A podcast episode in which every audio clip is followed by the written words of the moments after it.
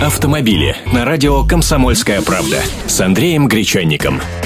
Налетай подешевело. Автодилеры переписывают ценники на внедорожники. Здравствуйте. О трех подобных случаях сегодня расскажу. И это не новогодние распродажи. Просто сначала компании погорячились с ценообразованием, а потом спохватились.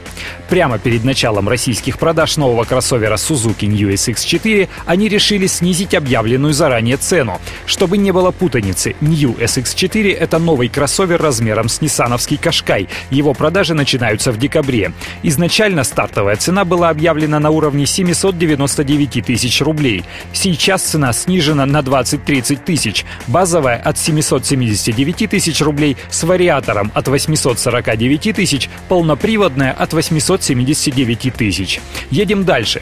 Тайваньская компания Luxgen тоже не подрасчитала свои силы и взялась продавать кроссовер Luxgen 7 за баснословные миллион триста двадцать тысяч рублей.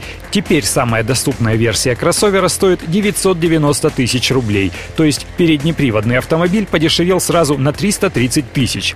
Стоимость полноприводного Lux Gen 7 начинается с отметки в миллион 160 тысяч рублей, а топовая версия с турбомотором и автоматической трансмиссией будет стоить 1 миллион 320 тысяч рублей. Ну и самое свежее. Компания Chevrolet дала задний ход ценам на внедорожник Trailblazer. Все четыре версии модели, предлагаемые на нашем рынке, подешевели на 150 тысяч рублей. Начальная цена в 1 миллион 400 444 тысячи снизилась до миллиона 289 тысяч рублей за машину с дизельным 180-сильным мотором и пятиступенчатой механикой.